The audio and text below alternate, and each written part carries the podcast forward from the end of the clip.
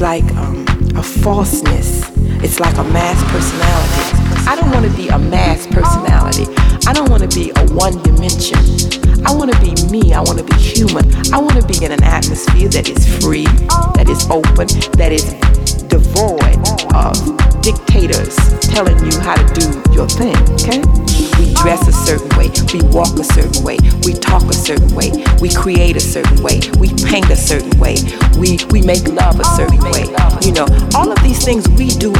different, unique, specific way that is personally ours.